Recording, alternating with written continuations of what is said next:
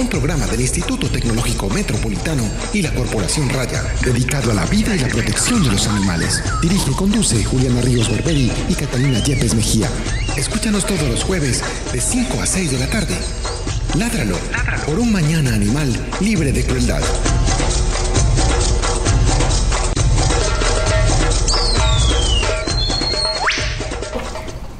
Hola, muy buenas tardes. Estamos en nuestro programa Ladral, un programa del ITM y de la Corporación Raya dedicado a la vida y la protección de los animales. Esta es nuestra emisión número 5 de la segunda temporada. Mi nombre es Juliana Ríos Barberi y soy la directora de este programa y de la Corporación Raya. Y empezaste la carrera. Porque Te están persiguiendo. Mi nombre es Catalina Yepes y soy la subdirectora de la corporación. No me mires así. Mm. Bueno, eh, hoy tenemos un tema muy interesante que es la pérdida. ¿A quién no se le.? Bueno, a mí. Ay, no, no hablemos de eso. Yo creo que este, pro- yo me voy a ir. No, todos vamos a aprender Yo no puedo manejar cómo esa es la mejor manera de manejar esa situación, pero cuente pues qué es lo que vamos a hacer hoy. Vamos a hablar sobre todo lo re- eh, concerniente a la pérdida de animales de compañía y luego haremos una diferenciación entre los diferentes tipos de pérdidas que puede haber. Pero en resumidas cuentas vamos a tratar ese tema y para eso está aquí Paulina Tobón, psicóloga. Hola Paulina, ¿qué más? Hola, ¿cómo están? ¿Bien o qué? Bien, contenta de estar aquí acompañándolas para hablar de este tema un poquito maluco, pero importante de conocer.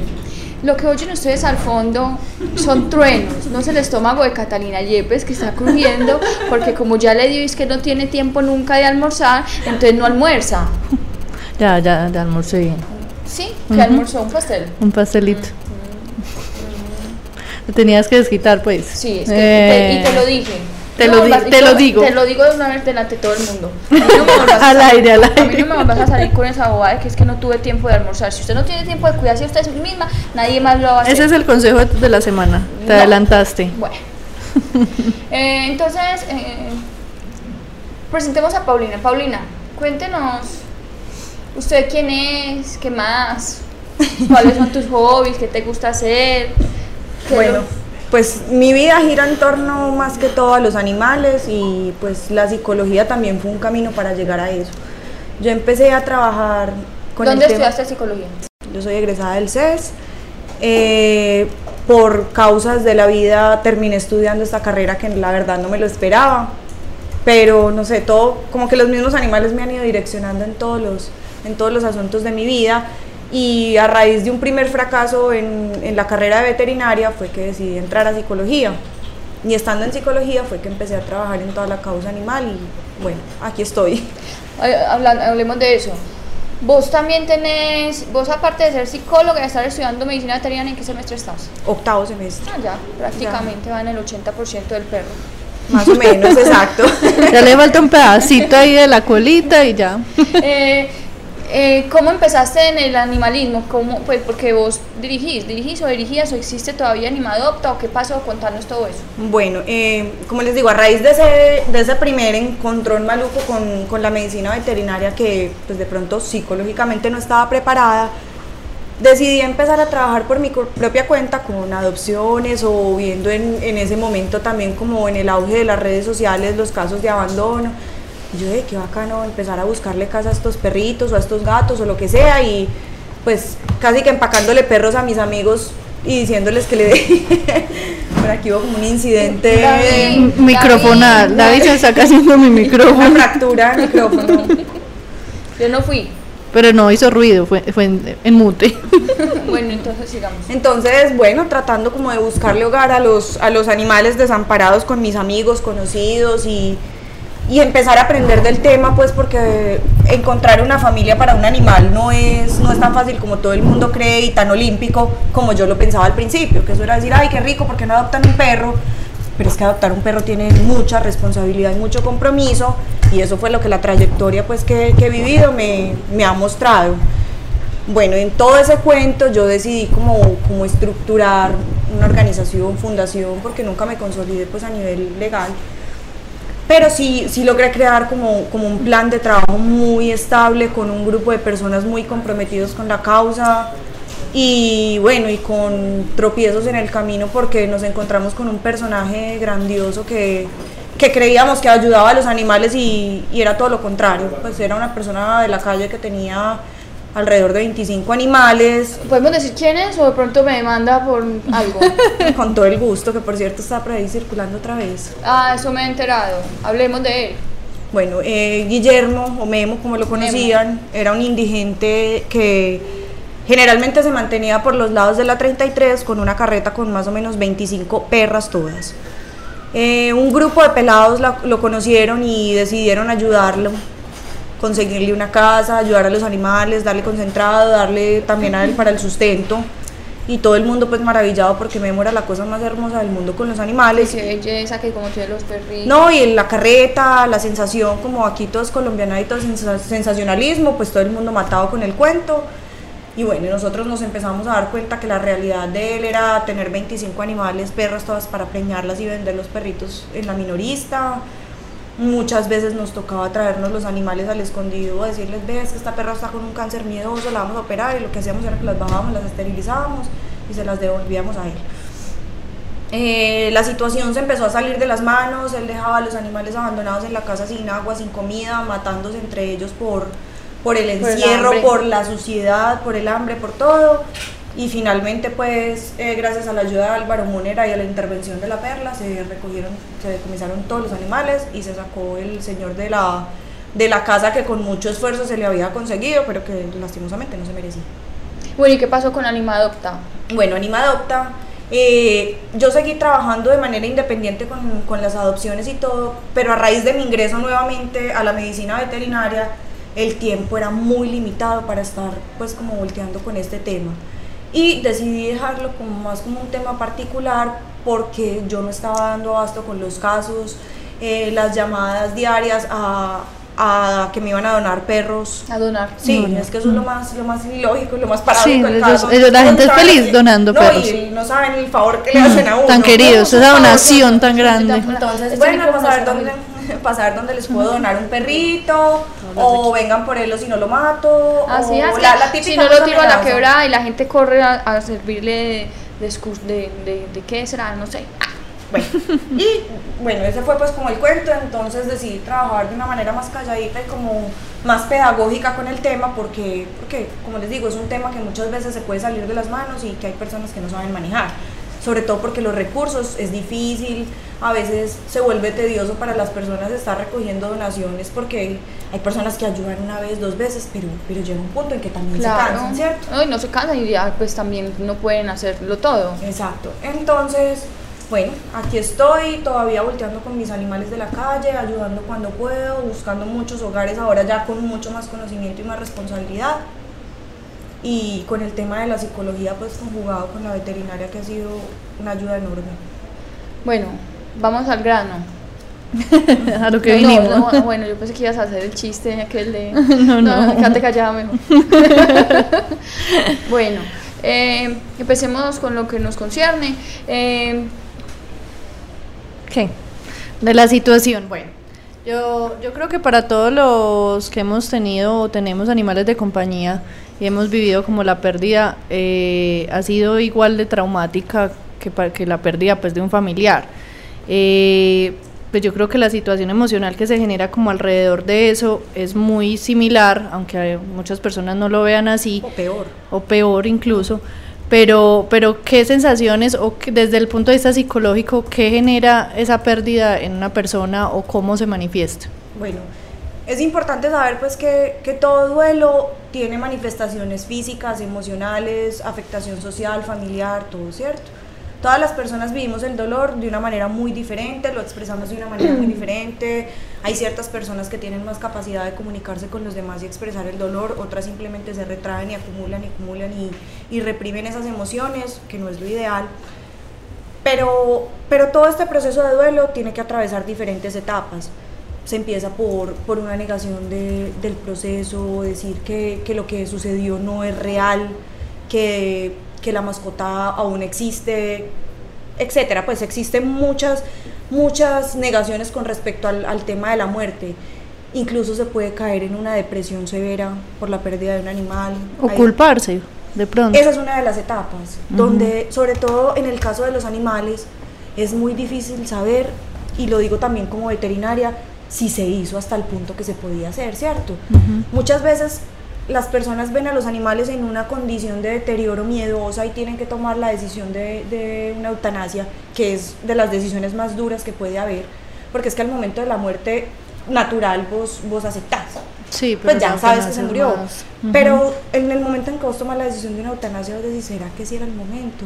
Y si de pronto yo hubiese luchado un poco más y el animal todavía podría estar conmigo, ¿será que hice lo que podía hacer, cierto? Entonces ahí es donde entra como, como toda la fase de negación y digo yo que en el caso de los animales es, es un poquito más complejo. Pero, pero bueno, como les digo, a nivel psicológico pueden surgir eh, afecciones como una depresión severa, eh, crisis de ansiedad, eh, hasta alucinaciones con el animal que se perdió. Sí, yo he pillado eso. La gente dice, ay, me parece estarlo viendo en su No, lo sentí ladrando anoche. Eh, por ejemplo, me contaba alguien conocido hace poco que me decía que él tuvo la pérdida como de dos perros al mismo tiempo y me decía que, que constantemente tiene, tiene pesadillas con que abre la puerta y el perro está parado con una pelota al frente. Entonces, eh, bueno, esa, es una de las cosas como que se puede presentar. Eh, cansancio extremo, debilidad, apatía, agresividad con las otras personas, porque muchas veces las personas pues también en medio del sufrimiento tratan de acercarse y uno lo que hace es rechazar y tratar como de, de poner una barrera para, para, mantener ese dolor o para no expresarlo y no ser abierto con eso. Eh, bueno, esas son como, como las principales condiciones que se pueden presentar. Sí. Eh, yo quiero que hagamos una diferenciación, por ejemplo, cuando uno se le muere un animal, cuando uno se le pierde un animal, o cuando en el caso de la muerte, pues es una enfermedad la que se lo lleva, o en otro caso es una cosa traumática, pues que uno no se esperaba, y cuando hay que hacer la eutanasia como hablábamos ahora, pues que yo voy a mencionaste algo pues por el estilo. Pero ¿hay alguna diferencia entre una pérdida por muerte y, o, una pérdida porque se extravió? Sí, sí hay muchas diferencias, sobre todo porque vos en la muerte, pues como te digo, puede que pases por tu fase de negación y no quieras aceptar el hecho de que se murió pero con la pérdida hay una incertidumbre, ¿cierto? Entonces vos decís, pucha, ¿será que está en la calle aguantando hambre? ¿Será que, lo ¿Será, ¿Será que lo pisó un carro? ¿Será que lo cogió otra familia? ¿Será que lo están maltratando? Entonces queda, queda esa duda circulando y circulando y circulando, que es una de las cosas más difíciles pues como de asumir, mientras que en el caso de una muerte, ya sea por enfermedad por eutanasia, llegará el momento en que vos decís, se fue, y aceptás ese proceso. Otra cosa, eh, las muertes traumáticas generan mucho más impacto, sobre todo en el caso en que las personas tienen que presenciar la muerte, un atropello o ese tipo de casos es, es, es, es, difícil pues como, como procesarlos y aceptarlos porque, porque generan una imagen muy, muy fuerte a nivel psicológico. Y puede que ese duelo o, o ese asumir se tarde más. Sí, Sí, aunque como les digo, todo depende de la persona, ¿cierto? Es muy individual. Todo depende de la persona, de los recursos que tenga para afrontar el dolor, del apoyo que pueda recibir o de las estrategias y de las herramientas que más adelante pues hablaremos de eso, utilice la persona para, para enfrentar ese dolor que se le presente. Entonces existen varias etapas. Esa primera etapa es como la etapa de negación. Generalmente es la primera es, es, pues es importante resaltar que las etapas no se dan siempre de manera secuencial, ni en el orden esperado, ni todas las personas pasan. Exacto. Hay personas que tienen mucha capacidad para la capacidad de resiliencia que es para, para sobreponerse pues ante las adversidades y, y, muy fácil están otra vez recuperados del dolor y a pesar de que de que haya habido mucho amor porque es que no quiere decir que uno se recupere más rápido que no hubo que no hubo amor no es, es simplemente capacidad mental capacidad emocional fortaleza y, y recursos pues que tenga la persona para, para afrontar eso. Desde la etapa de negación, posterior a eso, ¿qué etapa viene? Posterior a eso viene como una etapa de, de, de enfado, de enojo muchas veces, donde, donde entra la culpa, donde entra la apatía, donde entra las ganas de desconectarse de todo el mundo, quiero estar aislado, quiero estar solo, no quiero hablar del tema, que es, estoy hablando generalmente los, los las etapas de duelo que se puede vivir frente a una muerte, ¿cierto? Sí que sería como, como lo usual pues que se ha estudiado a nivel psicológico. Primero viene la negación y después viene como la, el enfado, como el, el rechazo o la conciencia también de la pérdida que se presente de la, del ser querido del, o del animal en este caso. Ay, no, yo ya habla de las etapas y yo me imagino cada cada una de mis etapas por la que he pasado. Y por la que he pasado y por la que estoy, porque es que uno no sale de eso tampoco. Uno Muchas Sí. veces, muchas experiencias vuelven y reviven y reviven el dolor y hay memorias como y eventos muy malucos que, que recuerdan como todo eso, pero Es que uno les- le- literalmente le parece verlos, verlos Exacto. aún. Eh, recuerden que perdón, Tranquila. recuerden que pueden llamarnos al 440-5135, pueden llamarnos y contarnos si han tenido una historia de una pérdida de, una, de un animal de compañía, cómo lo han asumido, cómo ha sido su experiencia, pues no, no van a decir, pues qué nota, fue la mejor experiencia, no, pues, pero sí cómo ha sido, cómo fue esa experiencia, cómo lograron manejarlo, cómo, qué ha pasado después de eso, en fin. y si tienen algún consejo bueno para darle a las otras personas que de pronto estén viviendo una situación similar, es muy bueno. Eso. Eh, vamos a escuchar la primera canción de la tarde. Y yo les digo después de que suene cómo se llama. Él pone, ponga cualquiera. Y yo le digo después, yo le digo después cuál era cuál. Hágale, póngala.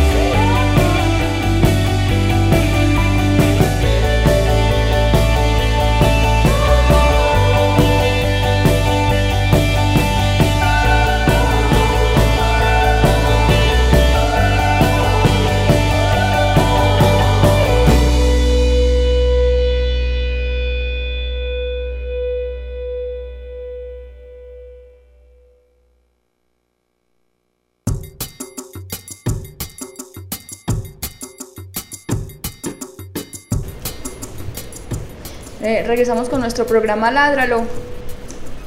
Oigo como un... ¿Soy, soy- ¿Seré yo señor o...?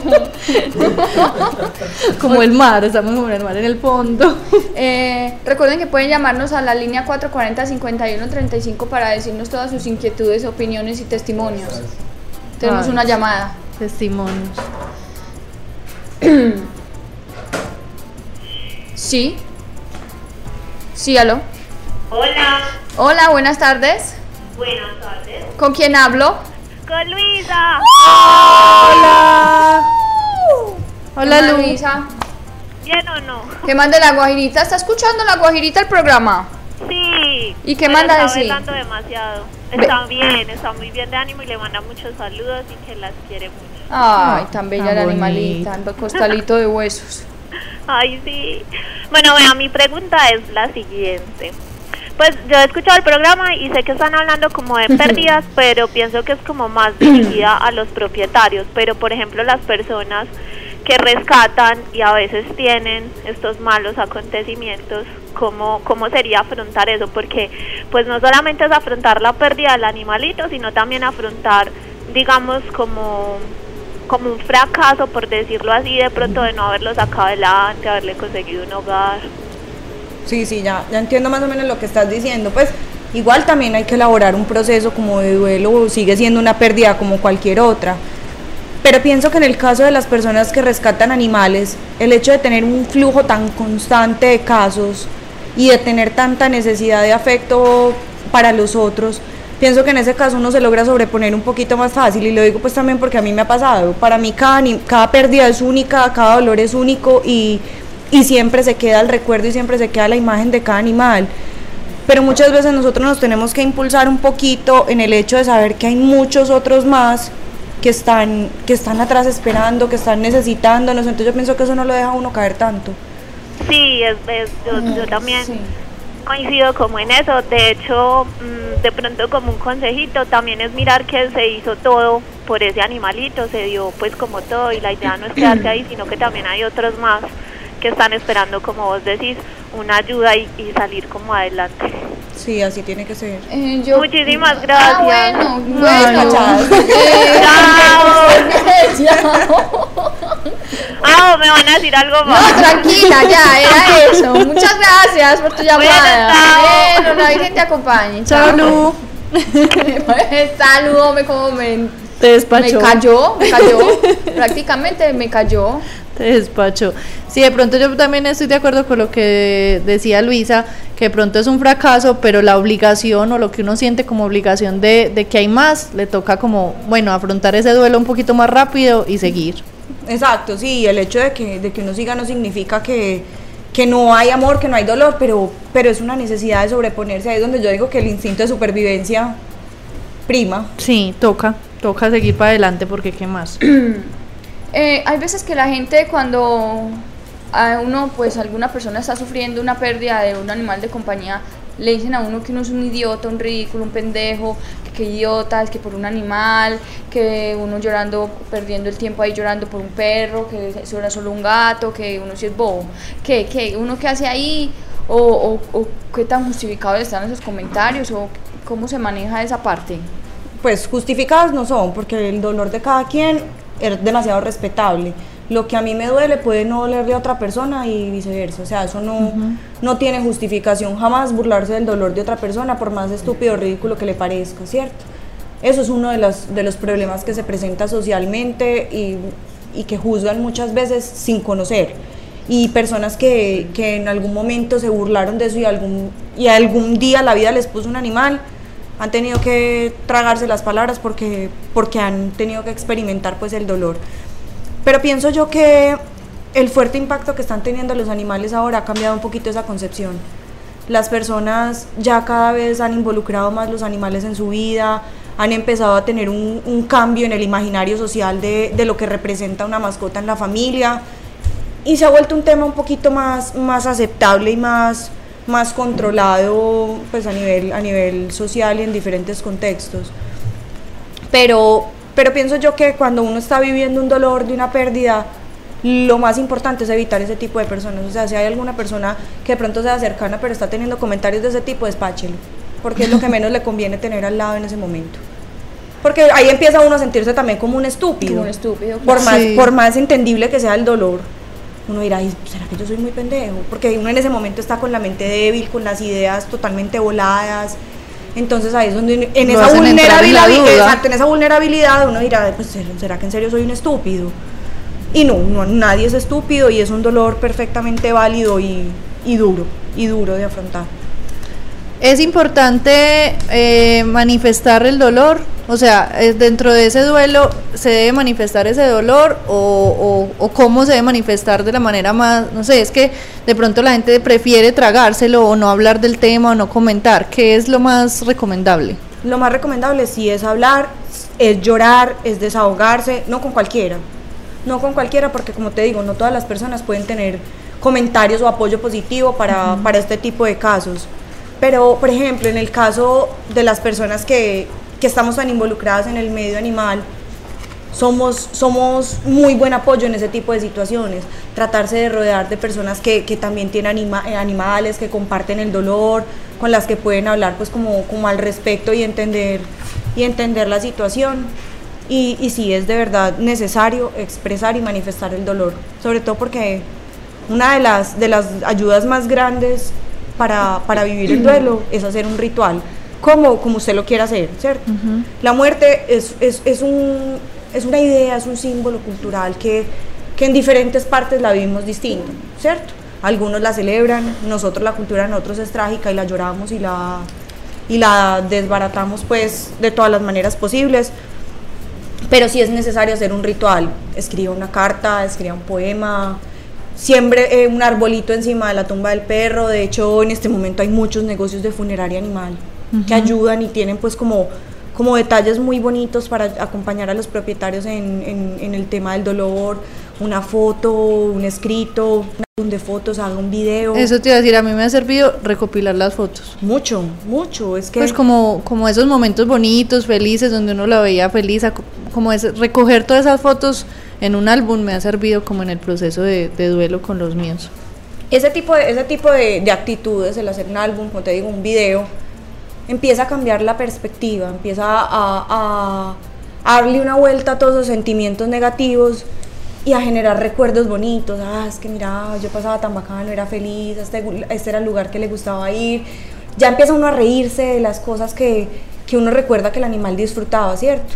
Y ya pasa a ser, o sea, es que no, superar un duelo no es olvidar, no es borrar, no es hacer un, no, no es echarle liquid paper a la mente y, y decir que ya se desapareció el, el, Sí, el como que no animal, existió, pues, no. no, es aprender a recordar con amor, a recordar sin dolor, que es lo más importante.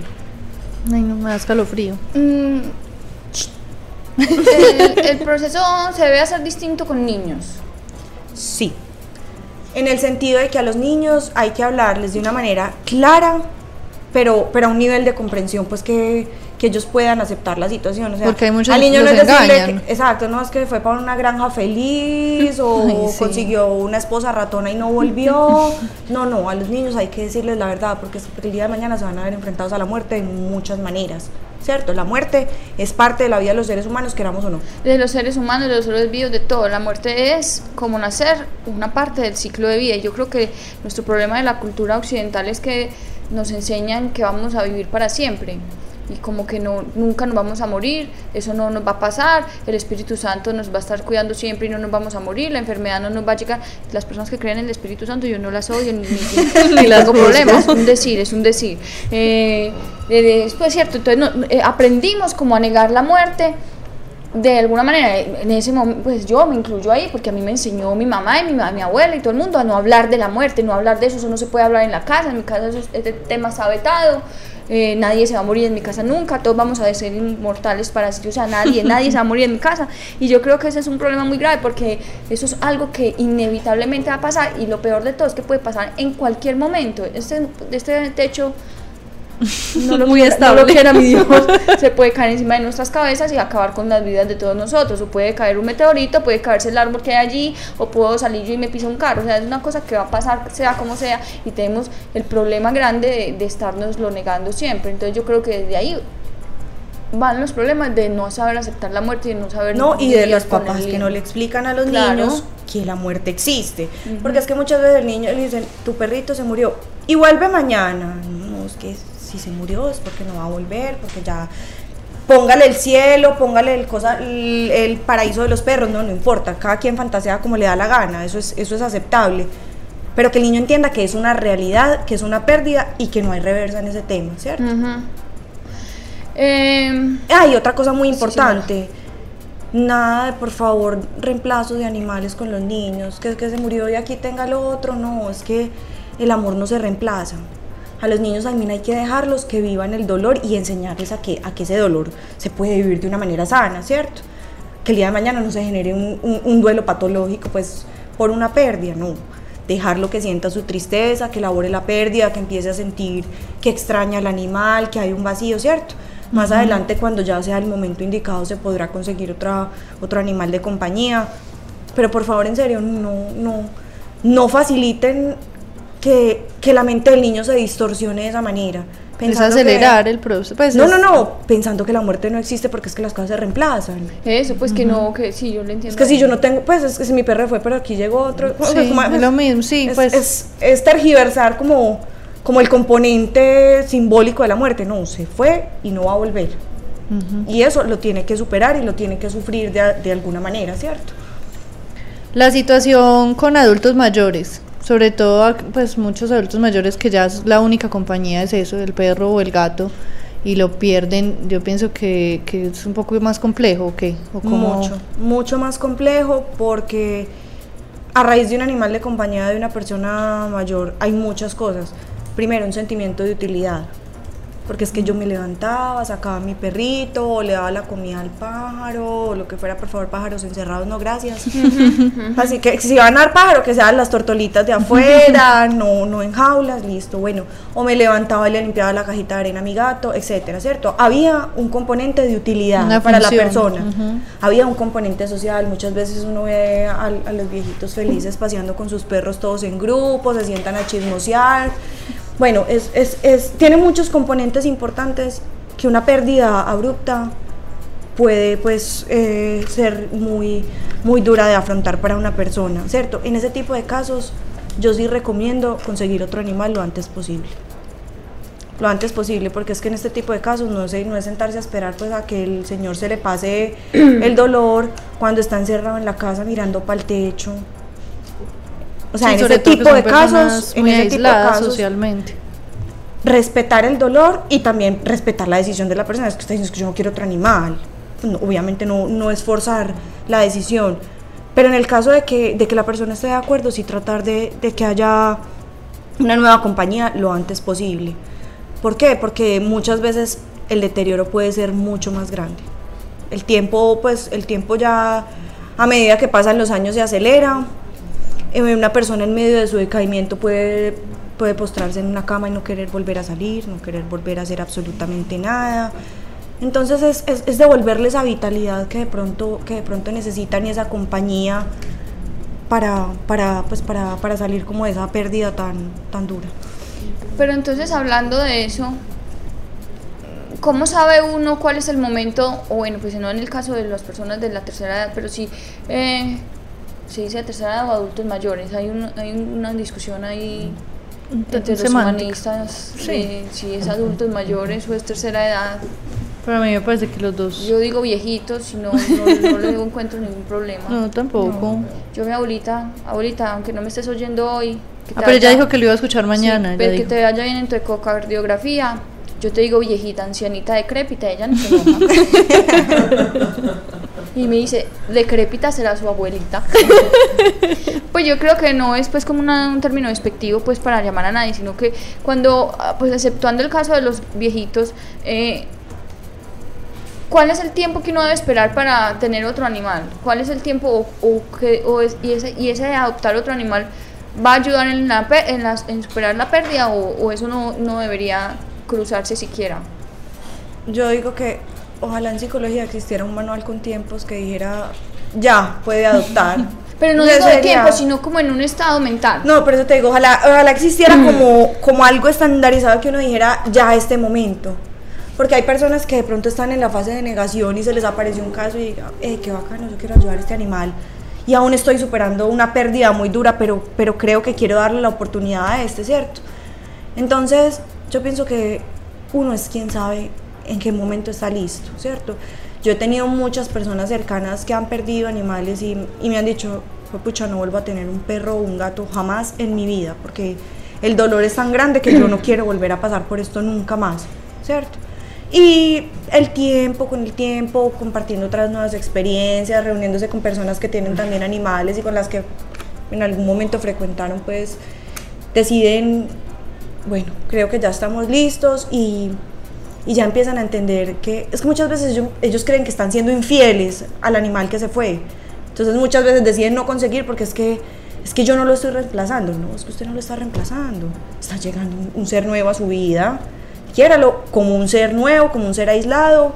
No volvió a nacer en el otro, no es la reencarnación del que ya se fue, no, es otro. Y lo va a querer distinto y se va a comportar distinto y va a tener problemas distintos y alegrías distintas.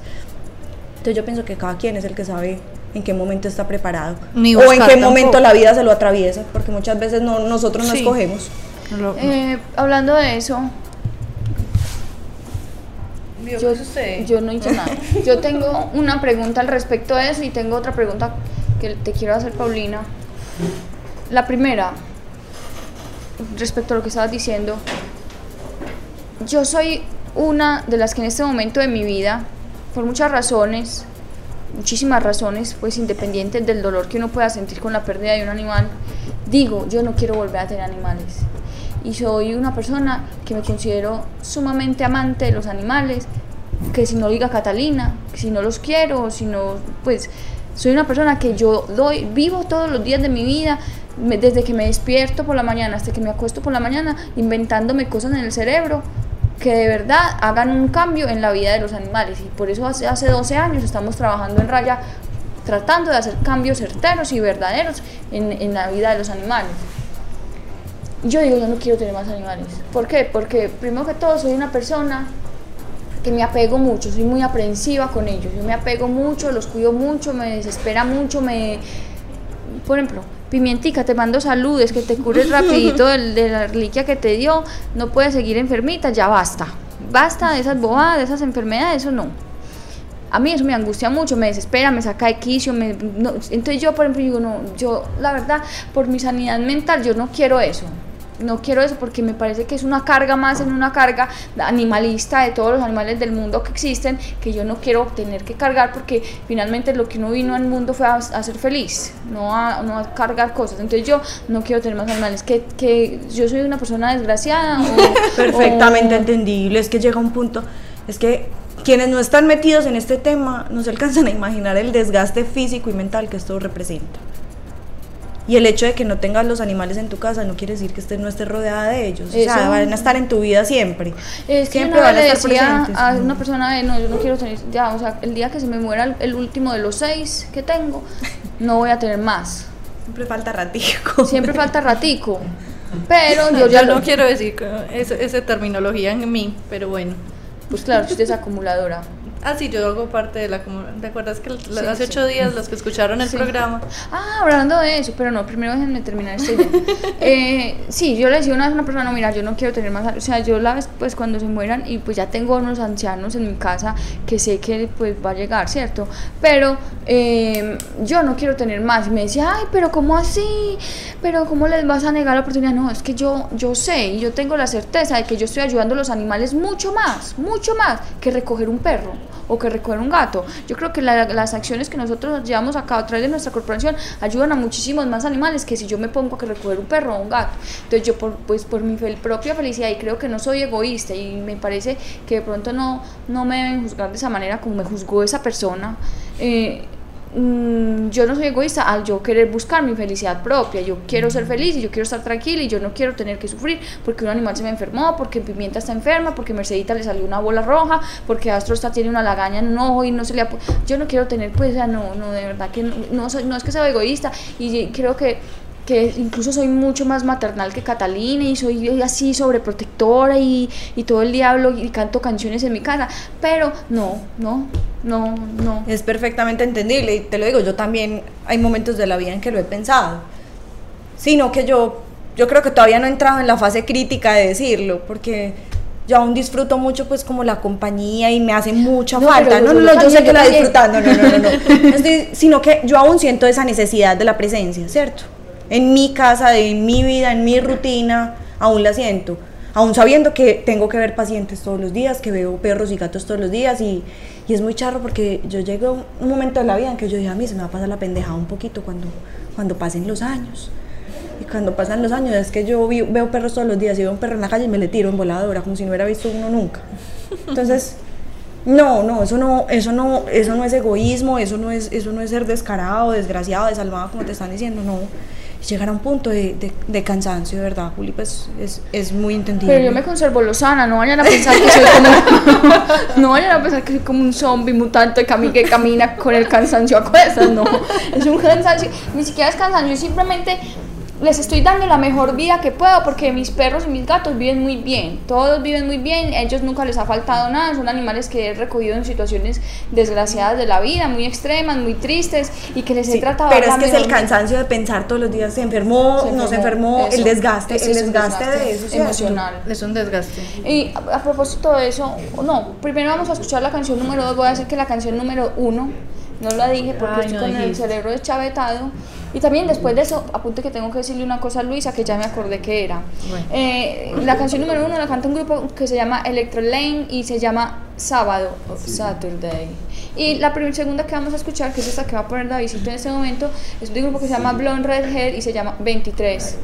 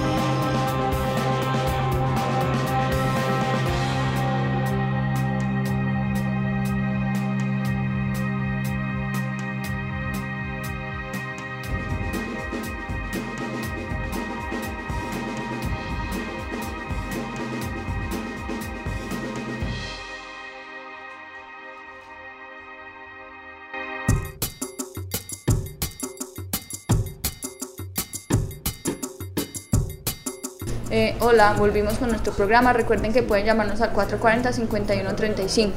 A Lu quería decirle que si se acuerda lo que hicimos. Mentira. Le quería decir que. La tenés nerviosa con lo que vas a decir No, al no, no, aire. no, sino que ella preguntaba por el caso de las personas que pierden sus animales pero que están dedicadas pues como al rescate y albergue de ellos. Y le quiero decir que por favor escuche el programa de la semana pasada que tocamos pues como ahí un poquito esa parte y hablábamos mucho de, de que uno como defensor de animales tiene que saber cuándo ponerse límite en la vida y cuándo saber no más, no puedo, no puedo, no puedo más y que, y que pues hombre, si como decía Paulina, eh, pues se muere uno, pero uno puede ayudar a otros en sus casos, yo no. yo- Y que no se puede acumular todos esos sentimientos porque es lo que lleva a la fatiga compasional. Ajá, no se los puede acumular. Entonces ella hablaba, la psicóloga que nos acompañó aquella vez, hablaba de, de diferentes maneras de abordar o, afrontar esa- esas, esas cargas tan grandes que tiene uno cuando se dedica a esto. Pero mi pregunta es muy importante. Yo la quiero hacer por mí, pues, porque es lo que yo he, he vivido, ¿cierto? Eh, ¿Qué tan sano, tan cuerdo es uno irse preparando? como por decir, es que mi perrita Merceditas, Merceditas, allá en la camita, ¿cómo estás? Mi perrita Merceditas pues, ya es una perrita bastante decrépita y yo, yo la tengo hace muchos años y con ella viví muchas cosas y, y viví cosas que yo sé que voy a llorar. No voy a seguir hablando. No, usted, siga usted hablando ahí cualquier boba. Ah, Cuente un chiste o algo. Pero yo voy a hablar desde mi experiencia con Bellita, pues, mientras tanto. Mientras usted Se se respira. hablando llorando, hablando sola. No, no, no, voy a- espere. Entonces Fuerte, Merceditas fuerte. es una personi- es una perrita que a mí me acompañaba a la universidad y, y vivíamos muchas co y hemos vivido muchas cosas juntas y es el, pues, finalmente el animal con el que más tiempo yo he pasado pues de vida y y yo todo el día, día de mi vida me digo, Mercedita se va a morir, Mercedita se va a morir, Mercedita se va a morir, como tratando de, de Y el día que se muera te va a dar durísimo porque uno nunca está preparado para eso, Julio. Pero pues. eso no puede pasar, o sea, uno, uno, No, no, pe- no, es que porque una, es que cosa, uno- es que una uno- cosa es hacerse consciente de que puede pasar. Porque es que es peor pensar que nunca, le- nunca Porque se es va que esa a es morir. la cosa, la gente dice, exacto. no, pero no piensa en eso, no, ¿para qué piensa en eso? No, es que yo, yo creo que yo sí tengo que pensar en eso, porque si yo me hago la boba, el día que se muera, entonces yo voy a decir, uy, pero esto, cómo- ¿cuándo pasó? ¿Esto qué, qué pasó aquí? ¿De- de- ¿Por qué la Pero perrita? tampoco- Si la perrita tenía dos años apenas. Pero tampoco es sano angustiarse previamente. Y exacto, pero y no me- estás disfrutando. No, no, no, lo- es lo ¿cómo que estoy saliendo La perrita se va a morir, la perrita se No, a Juli, di- pues disfrutar ahora que la tenés viva, pero pues es, es saber que en cualquier momento se puede ir. Sí, es que uno tiene que estar consciente cuando uno tiene un perro senil, como lo tengo yo que tengo uno de 17 años, que todos los días digo, pues pucha, puede ser el último que está conmigo, porque es que yo no sé en qué momento se vaya. Pero no, pero no, no es estarse tampoco mortificando con respecto a la muerte. Es ser consciente y ser realista de que los animales no duran toda la vida, Y la gente tampoco. No, pero estamos hablando de los animales en este caso que no nos Dura muy poquito, en Dura muy realidad. poquito. Y es estar consciente de que en cualquier momento se pueden morir sin dejar de disfrutar mientras está en vida. Es muy duro, es muy duro.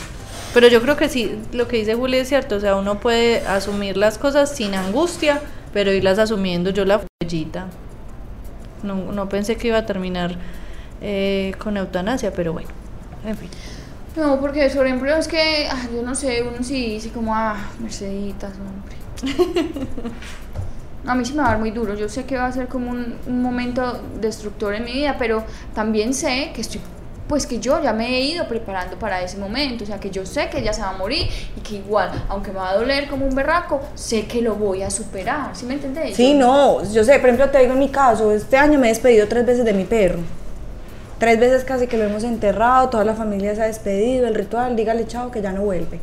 Y allá está todavía metido en la casa porque el, el man da dolor a- hasta para morirse. y sí, no, el- ese perro ha sido tan difícil y tan problemático que hasta para morirse va a ser así. Y como te digo, nos hemos despedido y, y las tres veces me ha dado igual de duro. Yo, lo que le, yo le decía ahorita acá estaba charlando, ya el día que muera no le voy a creer. A mí es la que me va a tener que tocar asumir un duelo patológico porque el día que se muera no, no me va a parecer real. Pero sí, es verdad, yo, yo ya soy consciente de que Horacio en cualquier momento, chao, ¿cierto? Pero, pero no por eso estoy dejando, como te digo, de disfrutar ahora que lo tengo. Uno con Mercedita ya no puede disfrutar mucho porque ella prácticamente duerme 24 horas al Bueno, día. así sea acostarse a dormir al lado. Sí, esa es, el- esa es la forma del disfrute. O verlos dormir. No, yo solo la veo Eso. y le canto cosas. Ella ya no me oye, pero yo le sigo cantando. No, ya sí oye un poquito. Ay, por favor, Dios mío, eso Ah. son los gritos allá. Tiene que ir a hacerle así, así para que despierte. Ay, tan bonita, Mercedes. Merceditas, un saludito. Mercedita es la perrita más bonita de la tierra. A mí me da mucha pena con todos los que están oyendo este programa. Pero no, Mercedita es más bonita que todos sus perros. Merceditas es la perrita más bonita del mundo. Una vez se ganó un concurso. Sí, sí. ¿De Yo qué? ¿Qué- qué la fue el perrita más criolla del mundo. Ah, no. Mentira, del mundo no, pues, pero sí el concurso.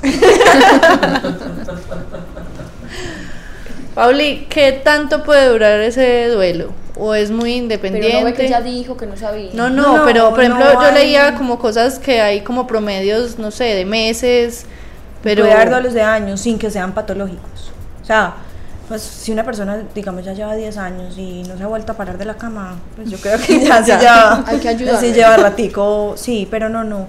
Eh, muchas veces en casos de humanos se puede hablar de duelos hasta de, de dos años, ¿cierto? Eh, en el caso de los animales, no, no sé, es muy relativo, meses, días, también inclusive años.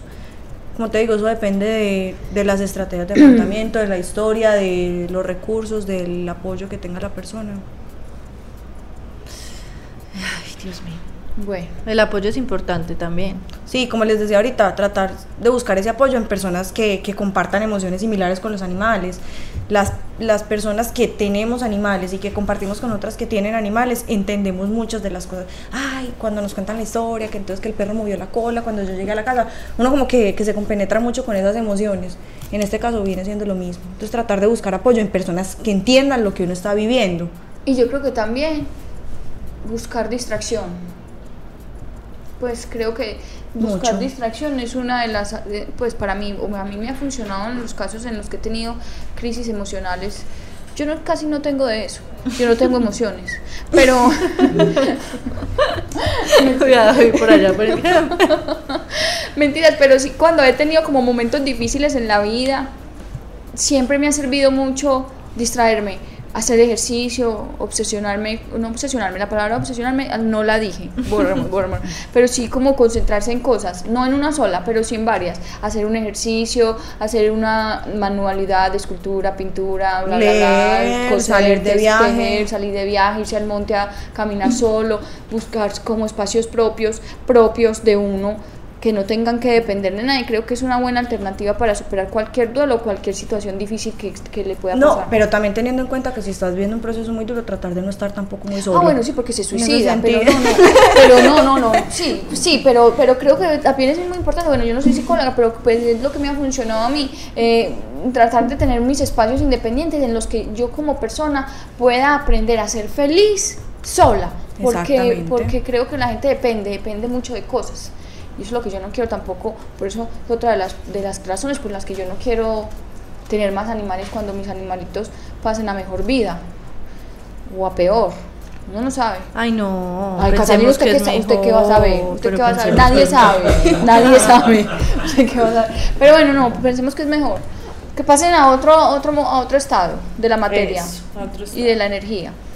Pero sí, mm, ya no sé qué está diciendo porque me, me, desviaste. Que cuando mis animalitos pasen a mejor vida, la dependencia, o sea, Sí, estaba entendiendo lo que estás y- diciendo. Y yo no quiero estar dependiente porque pienso que uno tiene que ser independiente de todo, de todo. Uno tiene que aprender a ser feliz solo.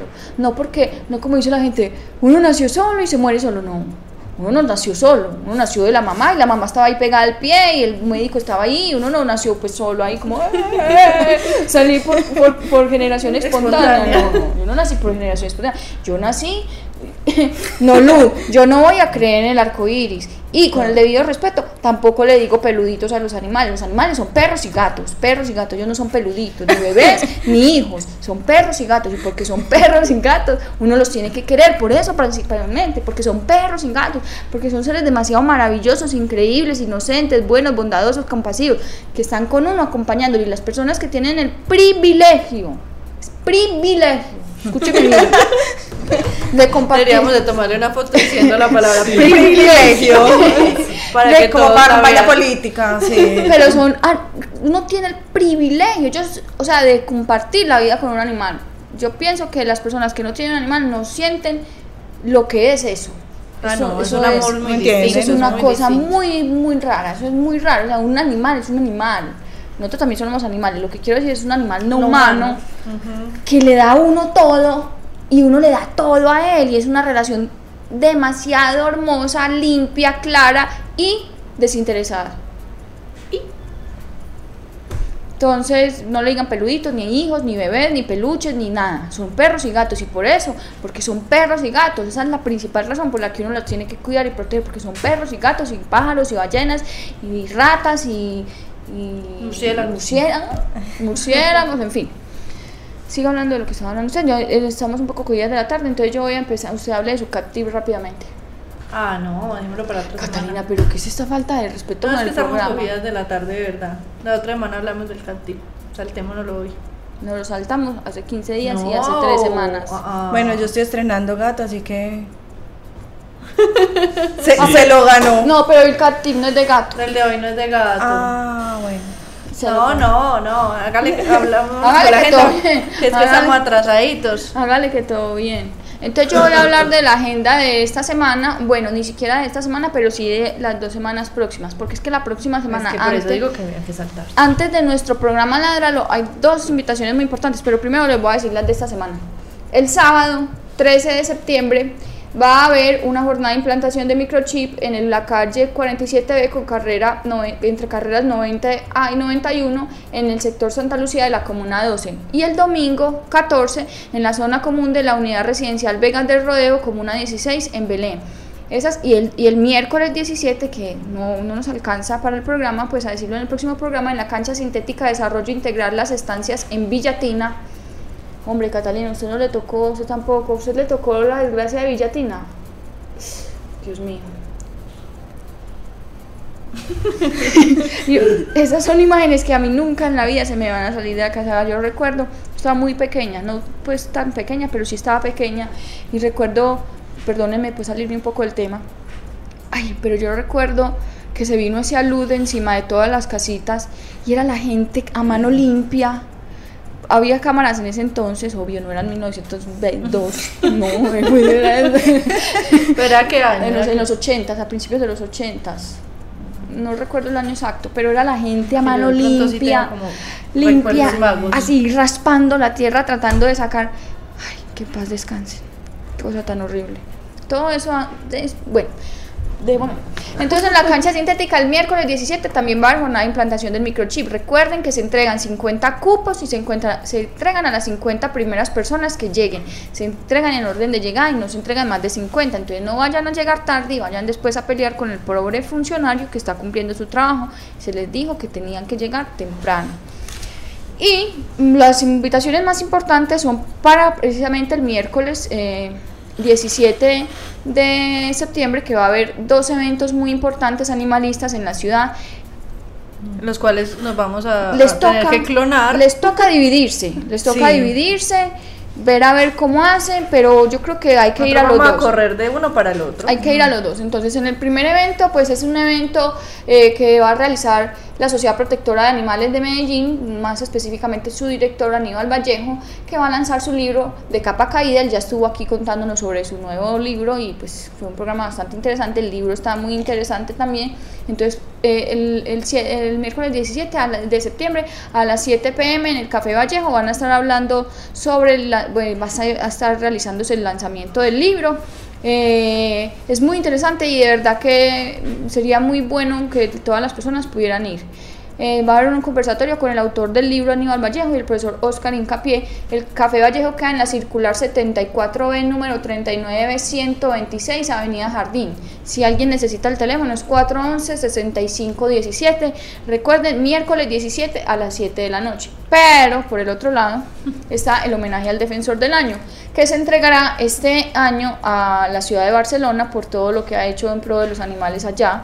Creo que es muy importante que también se pueda asistir al- a este evento que se realizará a las 7 pm, o sea, para. Relación, sí. Exacto, ubicuidad y Mm. absoluta. Sí. Eh, mm, se va a hacer en el Paraninfo, en el edificio San Ignacio de la Universidad de Antioquia, donde se ha realizado siempre eh, a las 7 de la noche, la entrada es libre. Recuerden, se entregará a la ciudad de Barcelona, van a estar allá personas del ayuntamiento recibiendo pues este, este galardón y sería muy chévere que todos los que pudieran pues asistieran porque es una, un hito en la historia animalista de nuestra ciudad, igual que el lanzamiento del libro de Don Aníbal. Muy importante. Bueno, ya. Que les vaya bien. El consejo. No, Sí, Ah, no, sí. no. Es que miren, yo estoy teniendo, yo, estoy, yo, yo digo mis consejos con mucho amor, yo lo digo para tratar de construir una, una ciudadanía mejor, una cultura Una más mejor decente, sociedad. una mejor sociedad, pero la gente es muy boba y la gente no entiende que eso lo digo yo, la gente no es boba, perdón, la gente, la gente quizás no entiende que esa es Después de la palabra boba, la audiencia bajó. No, pero la gente entiende que es que a la- a- a la- por lo general a la sociedad le duele que le digan las cosas y a mí no me duele decir las cosas porque prefiero que me digan las cosas personalmente a que me lo diga un pendejo que hablen detrás de, digo, a que hablan detrás de mí. La gente que habla detrás de otra, pues puede ser un consejo. La gente que habla detrás de otra persona es una persona que son personas cobardes y débiles. Uno tiene que afrontar las diferencias que tiene con los demás y afrontarlas de manera sana y de manera directa, sin enredos, sin tonitos de canción, sin, ay bebé, no, no, no. Mira, Catalina, ¿sabes qué? Tal cosa. No lo estoy... Catalina, yo a usted la corrijo y le digo cosas de corrección de su propia existencia, ¿cierto? De mi propia existencia, sí. ¿Usted los toma porque yo la odio o porque yo quiero No. que usted sea mala o porque yo quiero que su vida sea miserable o usted cree que yo se los digo para que usted tenga una vida mejor y saludable? Por ejemplo, Catalina le dices que, que porque no almuerza Pero nunca. no almorcé nunca, pero ¿cuál es el problema? Pues que no almorcé hoy. Yo No. sí almuerzo, No, almuerzo no de lunes a, a domingo. Excepto los jueves. Yo almuerzo. Mi ah, no, ya. Ay, Eso no. sonó. Oh, oh. No, Sobrevivió. no, no, tranquilos, no pasó nada. Tranquilos, todos mis oyentes, tranquilos. Me pueden seguir llamando, mi celularcito sobrevivió. Ah, bueno, a mí se me olvida decir algo muy importante. El 5 de octubre vamos a hacer jornada de esterilización en la nueva Villa de la Burra. Tiene un valor de 60 mil pesos para perros, perras, gatos y gatas de todos los tamaños, colores y formas. Eh, cada, con cada cirugía recogemos 10 mil pesos para, para aportar a la cirugía de un animal de la calle en una de nuestras jornadas que hacemos en los lugares apartados de Colombia. Les pedimos un poco de paciencia sobre la publicación de las fotos y el video porque... Esa Lu que llamó ahorita. Esa es la encargada, junto con el novio, de realizar ese, ese material, pero nosotros pues o sea, les pedimos comprensión porque sabemos que ellos todos dos trabajan y estudian y pues el tiempo que pueden dedicarle a eso, aunque es muy poco, pues ellos lo están invirtiendo por completo. Y además es mucho material. es demasiado material y es- queremos presentarles algo muy bonito, muy bien hecho. Entonces, bueno, ténganos un poco de paciencia, pero entonces las personas que quieran o necesiten realizar la cirugía de esterilización a sus animales de compañía pueden escribir al correo esterilizaciones arroba corporación raya punto org con los datos del animal y con los datos del dueño. Es el 5 de octubre. En, la nueva Villa de la Burra. En la. ¿Cómo es que se llama? Sede cultura, el se- salón, Centro Cultural. Cultural de la Centro nueva Villa de la Burra. nueva Villa de Burra.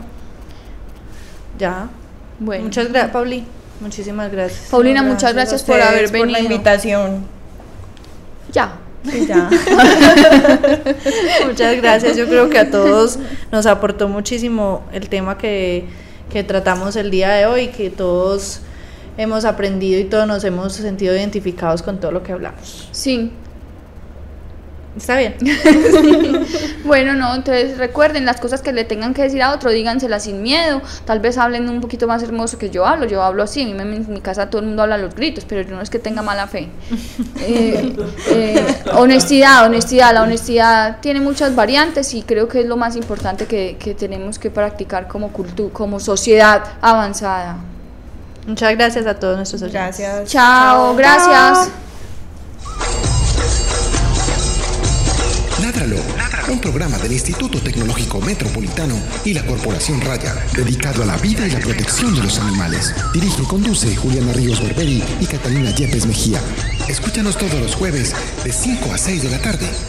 Ládralo, por un mañana animal libre de crueldad.